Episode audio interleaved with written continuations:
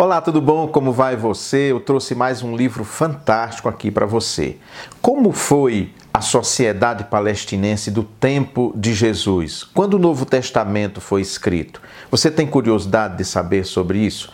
Então aguarde 10 segundos. Durante esse break, se você não é inscrito no meu canal, por favor se inscreva, ative o sininho para você ser notificado sempre que eu trouxer vídeo novo e dê também uma like, curta e compartilhe com seus amigos. Já já eu volto, fique aí.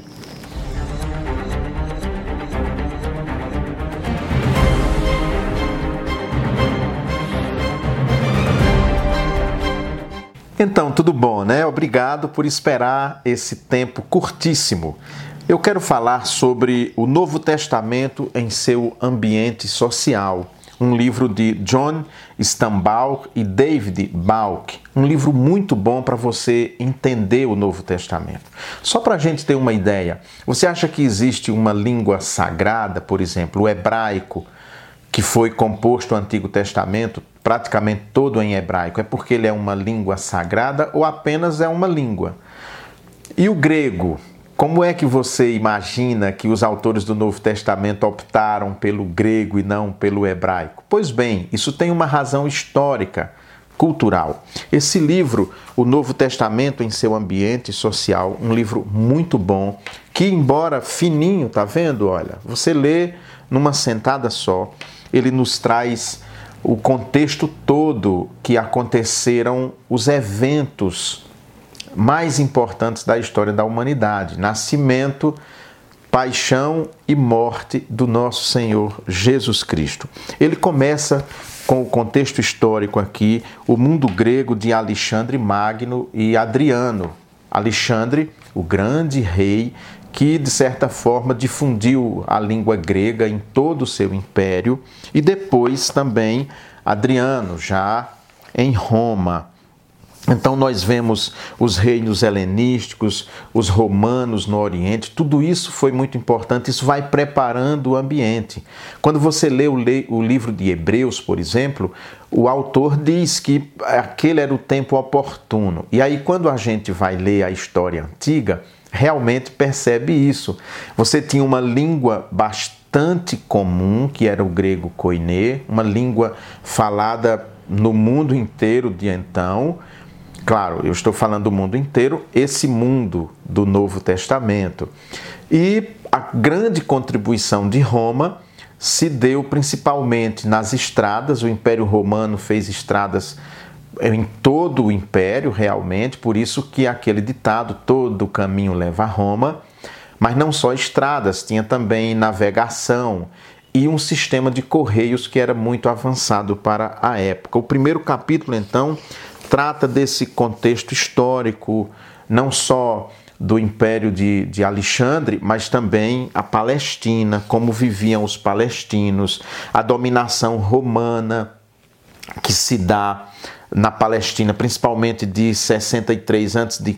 a 66 depois de Cristo, mas vai bem além disso. Aqui ele analisa esse período especificamente. Então é um livro muito bom e é um assunto que me interessa bastante porque para você entender os discursos de Jesus, as atitudes de Jesus, quando você conhece o seu contexto histórico, social e político e cultural, você compreende melhor os evangelhos. Mobilidade e missão, olha que coisa bacana. Diz assim: todas as cidades e províncias do Império Romano estavam ligadas por estradas. Eu acabei de falar sobre isso. As patrulhas do exército reduziam os perigos para os viajantes, porque eram muito perigosas as estradas. O poder romano mantinha o mar livre de piratas. Uma moeda era aceita universalmente e a unidade cultural helenístico-romana permitia que um viajante que conhecesse grego e latim fosse entendido em toda parte. É a primeira grande globalização é o Império Romano que faz. A gente costuma pensar em globalização agora, essa recente, já do, da segunda metade do século XX para o início do século XXI. Não, os romanos já globalizaram o mundo, a cultura, a economia, como nós estamos vendo aqui. Então, nós vemos essa parte importante, mobilidade e missão, que vai tratar de comunicações, as facilidades que já havia naquele momento para que as pessoas se comunicassem. É muito bom. Seitas filosóficas da época, como eram os filósofos, os peripatéticos, como Paulo, por exemplo, dialogou com a filosofia grega, com, com esses filósofos, com a cultura. Ele trabalha a questão da diáspora judaica, quando os judeus são então expulsos de Jerusalém e têm que se virar mundo afora. A helenização, todo esse processo é muito importante para a gente entender o desenvolvimento e a formação do Novo Testamento. A economia antiga. A gente às vezes lê o Novo Testamento e não atenta para essas questões, por exemplo, econômicas. Vocês precisam entender que o ministério de Jesus Cristo se deu dentro de um determinado contexto social, político, econômico e cultural. E sem, e se você tira todo esse contexto, a interpretação que se vai fazer de sua mensagem pode ser sempre falseada ou uma meia verdade por falta de conhecimento as relações sociais naquele momento, como eram que, que as pessoas, como era que as pessoas se relacionavam. A pessoa inevitavelmente tinha de ganhar o pão de cada dia com o suor do seu rosto ou dos seus escravos. Não, não havia a economia não era como hoje, que as pessoas acumulam, têm muito mais tranquilidade e recursos para isso e a sociedade na Palestina, como era que era a sociedade, como ela se dividia, como eram os estratos sociais, de que grupo social fazia parte a família de Jesus. A gente precisa entender isso. Tem muita gente que não entende, não sabe em que meio social estava situada, por exemplo, a família de Jesus, a cidade de Nazaré. E tudo isso é preciso que você compreenda a demografia do lugar, a vida diária, a família, o padrão de vida das pessoas, os dias santos judaicos, né, o sábado, que inovação o sabat ou o shabat tem para aquelas sociedades. Língua. Ele diz assim: é, quatro línguas principais se usavam na Palestina no século I da era cristã: latim, que era a língua oficial do Império Romano, grego, que era a língua comum, a língua comercial, o aramaico, que muitos judeus falavam era aramaico, e o hebraico, que era a língua usada mais na sinagoga, a língua que a Bíblia estava escrita, além do grego, que ela era traduzida. Então é importante a gente saber. E as pessoas, muitas, falavam essas quatro línguas, pelo menos o grego e o aramaico, praticamente todo judeu falava nesse período, inclusive Jesus de Nazaré. A vida nas cidades, como era a vida nas cidades, é, como as cidades se organizavam naquele momento. As principais avenidas muitas vezes eram calçadas, sabia que já tinha rua calçada naquele tempo? Embora a maior parte das ruas e alamedas oferecessem muita poeira que se sacudia dos pés com desprazer. Então, é, embora as principais avenidas fossem calçadas já, mas no geral isso não acontecia, eram ruas de terra, dava um trabalho danado, sujava tudo, os pés, as pessoas não usavam sapato, tênis, nada disso existia, era sandália.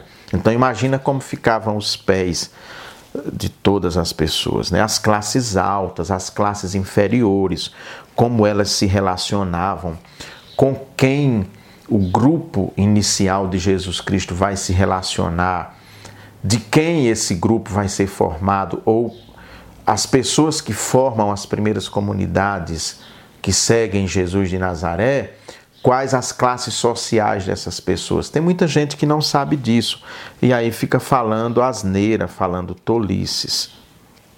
Sobre a educação, como era que se dava, a questão dos jogos, que eram muito importantes para os gregos e também para os romanos, as famílias, relação marido e mulher, pais e filhos. Tudo isso é importante para a gente entender a mensagem do Evangelho. E aí, o último capítulo é o cristianismo nas cidades do Império Romano. Diz assim: os cristãos tinham certamente o cuidado de se distinguir das instituições religiosas padronizadas de seu ambiente social, o judaísmo e o paganismo.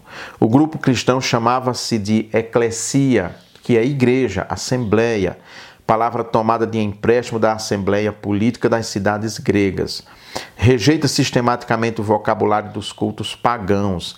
Não há nenhum templo, nenhum sacerdote, nenhum sacrifício a não ser Jesus mesmo. Então não tinha sacerdote a igreja primitiva.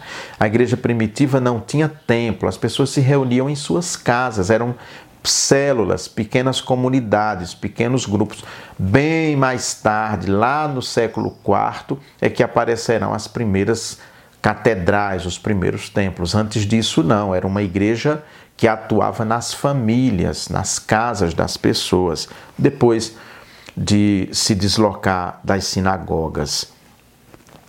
Então, isso, esse livro é muito bom. Foi um livro que eu li assim numa rapidez muito grande, porque de fato ele, embora seja bastante documentado, até muito técnico, mas mesmo assim não é um livro academicista, enjoado, chato.